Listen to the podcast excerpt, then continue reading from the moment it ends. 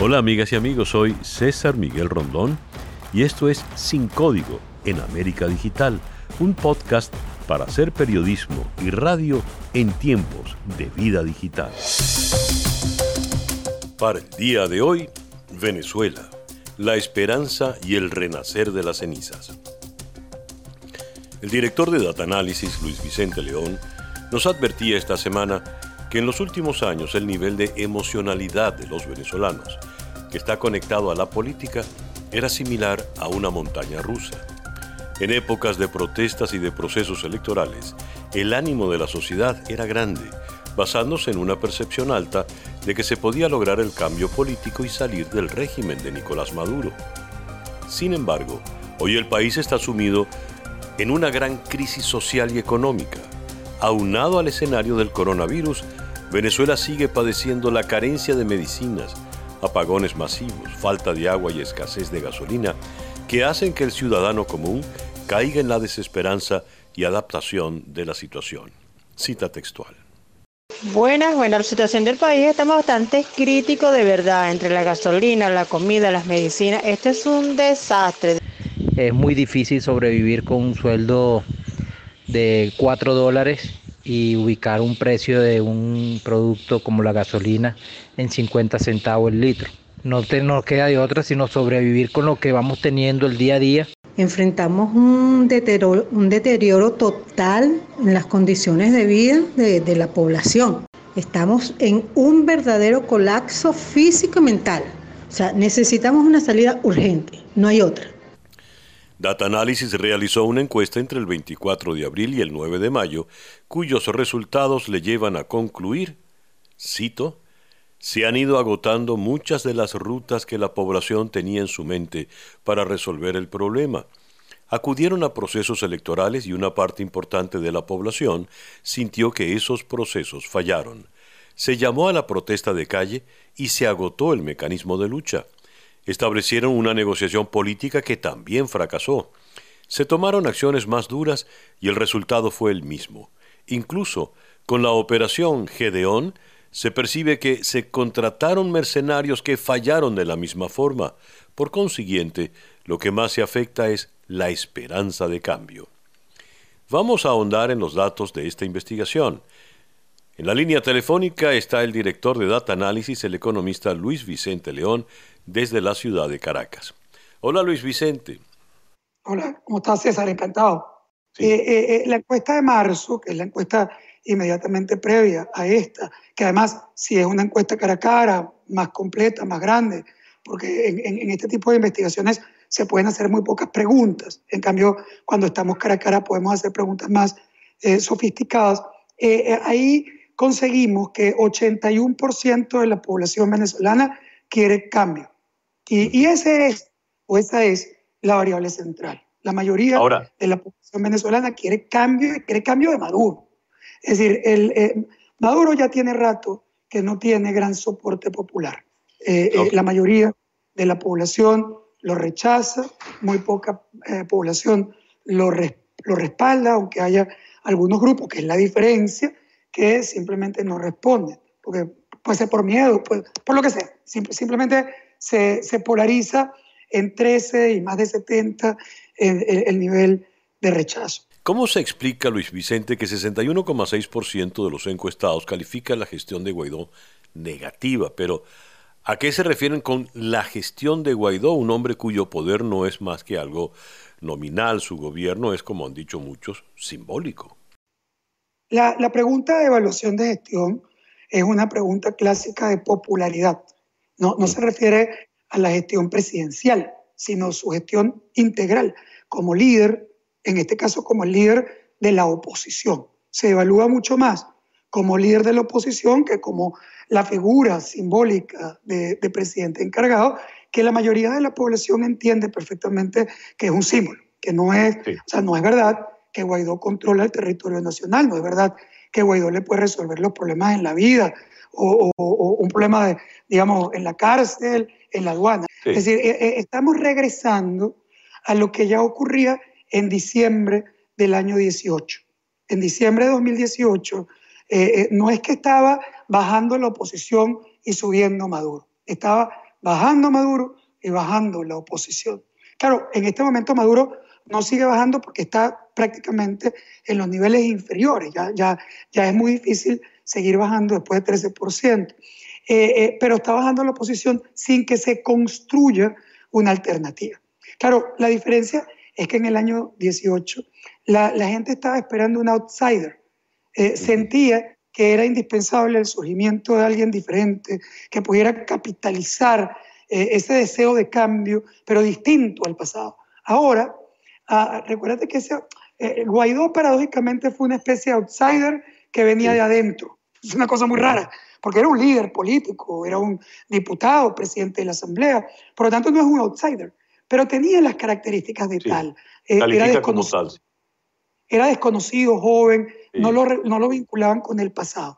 Hoy ese tema se complica porque ha ido agotando muchas de las eh, rutas que la población tenía en su mente para resolver el problema. Fíjate, eh, eh, tú fuiste a procesos electorales y una parte importante de la población sintió que esos procesos fallaron. Fuiste a la calle, a las marchas, a las protestas, y entonces se agota en la mente de mucha población ese, ese mecanismo como mecanismo de lucha. Fuiste a procesos eh, eh, de negociación política y también fracasaron. Fuiste a acciones más duras. Incluso ahora, con la operación Gedeón, se siente que hasta contrataste mercenarios que también fallaron. Entonces, sin, sin, dejar de lado el 30 de abril, que es importante. Claro, claro. Entonces, claro, lo que termina ocurriendo es que a quien más se afecta no, no es ni siquiera Guaidó. Es decir, Guaidó es una consecuencia. Pero lo que se afecta en realidad es la esperanza de cambio. Es decir, lo que, lo que está en juego aquí es que en febrero del año 19, 63% de los venezolanos creían firmemente que en los próximos tres a seis meses se iba a poder sacar a Maduro del poder. Y eso, en marzo de este año, era apenas 21%. Es decir, 80% de los venezolanos quieren cambio, pero 80% de los venezolanos no creen que ese cambio pueda ocurrir en los próximos tres a seis meses y eso afecta la popularidad de los líderes, especialmente obviamente en la cabeza de la oposición, y afecta la capacidad de movilización para buscar ese cambio. En medio de todo esto, Luis Vicente, nos encontramos con un país paralizado porque no tiene gasolina o porque está paralizado en la cola para llenar el tanque de gasolina, con la pandemia encima y toda la contracción económica que ha sido terrible con falla generalizada en todos los servicios públicos. En otras palabras, un país prácticamente paralizado y apagado. ¿Qué nos dice el porvenir? ¿Cómo se siente el venezolano frente a ese porvenir? ¿Perdió definitivamente la esperanza? ¿Se resignó? Sí, eh, eh, en este momento ese es el sentimiento, digamos, más importante. El sentimiento es de, de vacío, como lo dijiste, pero también de, falta de esperanza. Y entonces una parte muy importante de la población se debate entre la habituación, es decir, habituarse a lo que está ocurriendo o huir. Eh, eh, lo que pasa es que la agarran en pandemia y en pandemia pues no te puedes ir, estás preso en el país, no puedes salir, todo lo contrario, más bien hay gente regresando y por lo tanto eso los paraliza, lo cual, eh, bueno, simplemente está generando un proceso de habituación en la gente, que es lo que hace que los liderazgos tengan problemas de conexión. Eso tiene que romperse. Yo creo que el reto, el gran reto de la oposición es de congelarse. La oposición no puede sentirse congelada frente a esto y pensar que yo no puedo hacer nada hasta que no se vaya Maduro. Porque si la realidad es que Maduro se puede quedar un rato, yo entonces tengo que buscar cuáles son las acciones que yo puedo tomar a pesar de que Maduro esté ahí, incluyendo acompañar a la población en su drama y buscar mecanismos de ayuda humanitaria que le permitan resolver el problema. Ese es el reto opositor y la oportunidad de surgimiento de nuevos liderazgos. Era el director de Data Analysis, el economista Luis Vicente León, desde la ciudad de Caracas. Leía recientemente en un artículo del filósofo venezolano José Rafael Herrera lo siguiente. El chavismo es la metástasis cumplida del desgarramiento la pesadilla sublimada, la obra póstuma de las obras incompletas, de las cuales el período democrático que se iniciara después de la caída de Pérez Jiménez es apenas una apostilla. Después de la inminente liberación que no tardará mucho tiempo en producirse, Venezuela, como concepto, es decir, como pensamiento y realidad, tendrá la obligación de reinventarse. Una Venezuela ha llegado a su fin. Hay que pujar por una saludable Venezuela naciente. Fin de la cita. Vamos ahora a hacer contacto con el doctor José Rafael Herrera, filósofo por la Universidad Central de Venezuela y doctor en ciencias políticas. Hola José Rafael, muchas gracias por concedernos estos minutos en el episodio de hoy. No, muchas gracias a ustedes, César. Siempre es un placer estar eh, dispuesto a contribuir en lo que se pueda con ustedes. José Rafael, según nos dicen, los países no mueren, pero en la reflexión que hemos leído, el país ha estado en una agonía y tiene que renacer. Más, ¿cómo renacen los países? Históricamente, ¿cómo se da esto? Bueno, eh, yo estoy convencido de que todo país tiene la necesidad de morir y volver a nacer. Es decir, es un poco como el desarrollo de la vida. Eh, pienso que muy triste eh, que el hecho de que el país que nosotros, que tú y yo y gente de nuestra generación conoció, eh, ya no lo vamos a ver más ya no volverá a ser. Esto es inevitable. Eh, el asunto está en que nosotros que conocimos un país anterior, que supimos de las grandes virtudes de ese país, que formó a grandes eh, personas, a individuos de, muchísima categoría y que estuvo, eh, tuvo, por ejemplo, una universidad como la, la venezolana eh, que, fue en algún momento una referencia para toda América Latina y parte de Europa, bueno, eh, esas eh, características, esas determinaciones, nosotros tenemos la obligación de mostrárselas a las generaciones que vienen, porque ellos tienen la, la digamos, eh, que tomar ahora las riendas del nuevo destino de una Venezuela que debe surgir a partir de toda esta situación catastrófica en la que lamentablemente quedó el país después de todos estos años tan tristes de un populismo eh, que se terminó transformando en, una, en un gran gangsterato, ¿no? una cosa verdaderamente impresionante y que lo desguazó, lo, lo liquidó. José Rafael, eres un estudioso de la obra de Hegel y por lo tanto entras en las famosas dinámicas del estudio histórico. ¿Qué determina la muerte de un país y qué determina el nacimiento eventual de un país?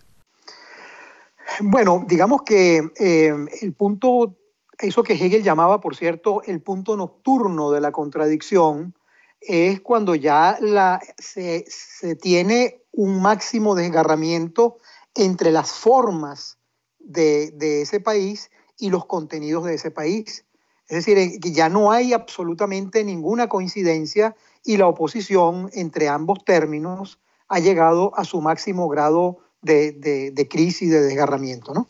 Y en ese momento, eh, lo que podría pensar un nihilista es que, bueno, se acabó el país, se murió el país, como han comentado algunos eh, ilustres eh, invitados. Yo, pienso que es justamente en ese momento, en el momento en el cual eh, comienza a morir el país, que van haciendo otro. van haciendo otro país. Y no es la primera vez que le pasa a la historia venezolana, por cierto. No estoy inventando, no se trata de un esquema, de un esquema eh, formal hegeliano y tal. No, no, es que si uno voltea la mirada hacia el pasado venezolano, se da cuenta que Venezuela ha muerto varias veces y ha renacido varias veces. Son tiempos de profundo desaliento y hay desesperanza. Alguien que tiene que pasar tres días en una cola para poner apenas tres litros o diez de gasolina, tiene que ser una persona que ya está desesperanzado. ¿De dónde entonces saca fuerzas? ¿De dónde entonces saca la esperanza? Bueno, tú sabes que yo además de ser lector de Hegel, soy lector de Spinoza y el término de esperanza nunca me ha convencido, ¿no? Porque la esperanza es aquello, según lo que dice Spinoza, que genera miedo. Eh, tengo miedo de que no se dé lo que quiero que se dé y eso entonces me aferra a la esperanza. O al revés, tengo esperanza porque tengo miedo de que aquello que espero no se dé. Entonces, el, eh, Spinoza vinculaba muy, muy tremendamente el miedo con la esperanza. Yo creo que, por supuesto, hay muchísimo miedo en la sociedad venezolana actual, pero eso eh, yo creo que eh, forma parte de eso mismo que, que hemos venido conversando. Eh, estoy convencido de que se trata de tener menos esperanza y más fe, más voluntad, más virtud. Yo creo que eso es, es el camino, es decir, es, tener confianza en que las cosas las vamos a poder lograr, a pesar de las difíciles circunstancias. ¿no? Gracias, José Rafael. Era el filósofo José Rafael Herrera, profesor de la Escuela de Filosofía de la Universidad Central de Venezuela. Entonces, ¿cómo motivar a los venezolanos? La respuesta parece delinearla el psicólogo y doctor en ciencias políticas Ángel Oropesa en su columna publicada el jueves 4 de junio en el diario El Nacional de Caracas, titulada Se buscan profetas.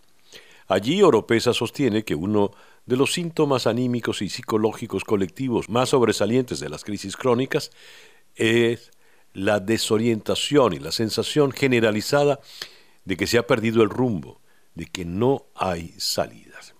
Oropesa apunta a cómo esa desorientación genera graves consecuencias en la conducta de la gente. Anota, si una población no percibe en el escenario una solución tangible a su tragedia y además no sabe qué hacer para que ello ocurra, termina por generar la creencia de que no hay solución posible. Se origina así un ciclo pernicioso de reforzamiento cognitivo que finaliza provocando una actitud de indefensión y desamparo que puede conducir a conductas de desmovilización y resignada pasividad. Es en estos momentos de desorientación, incertidumbre y angustia cuando los pueblos necesitan de profetas. Fin de la cita.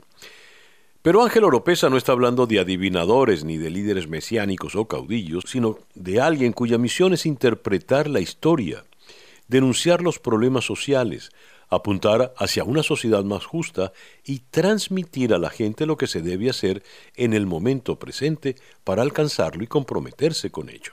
Cita textual. Oropesa insiste en que en Venezuela Necesitamos que nuestro liderazgo social y político asuma con más fuerza la ineludible actitud profética que el momento demanda.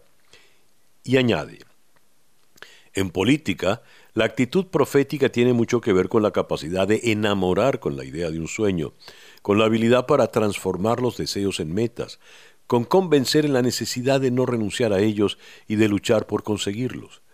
La actitud profética implica denunciar, anunciar, acompañar al sufriente, insistir a tiempo y a destiempo, hablar siempre, no callar, repetir el mensaje, porque siempre habrá alguien a quien no le ha llegado ese mensaje, informar, proponer, enseñar que las cosas pueden ser distintas, impedir que las personas se resignen a sobrevivir como esclavos, explicar cómo hacer las cosas de manera diferente a las que han generado esta tragedia ser testigo y presagio de la Venezuela posible, no permitir que la desesperanza se instale y carcoma los deseos de cambio. Y esto, de nuevo, no es una actitud necesaria ni exclusiva de la dirigencia política y social, sino de todos quienes, cada uno desde su especificidad y condición particular, aspiramos a la liberación democrática de nuestro país. Fin de la cita. ¿De qué manera los venezolanos podemos convertirnos en los precursores del cambio. ¿Qué acciones específicas deben tomarse desde la ciudadanía, tomando en cuenta la fortaleza represiva del régimen y su falta total de escrúpulos? Al respecto, consultemos la opinión de la doctora Colette Capriles, psicólogo social, doctor en ciencias políticas y profesor en la Universidad Simón Bolívar. Hola, Colette. En primer lugar, no hay que abandonar nunca la voluntad de cambio político. Hay que apuntar a nuevas formas de preparar las condiciones para eso.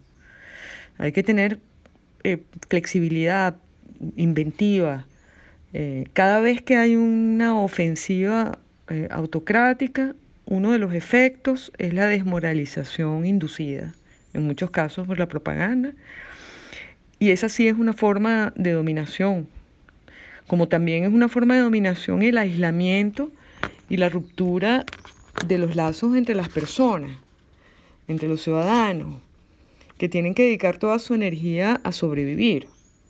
Entonces la dominación va dirigida a que perdamos los vínculos sociales, la capacidad de ser solidarios, la capacidad de organizarnos, de juntarnos, de hacer las pequeñas cosas que nos protegen y que en esa relación, en esa, en esa interacción vamos desarrollando afinidades también políticas, afinidades acerca de cómo organizarse para hacer otras cosas.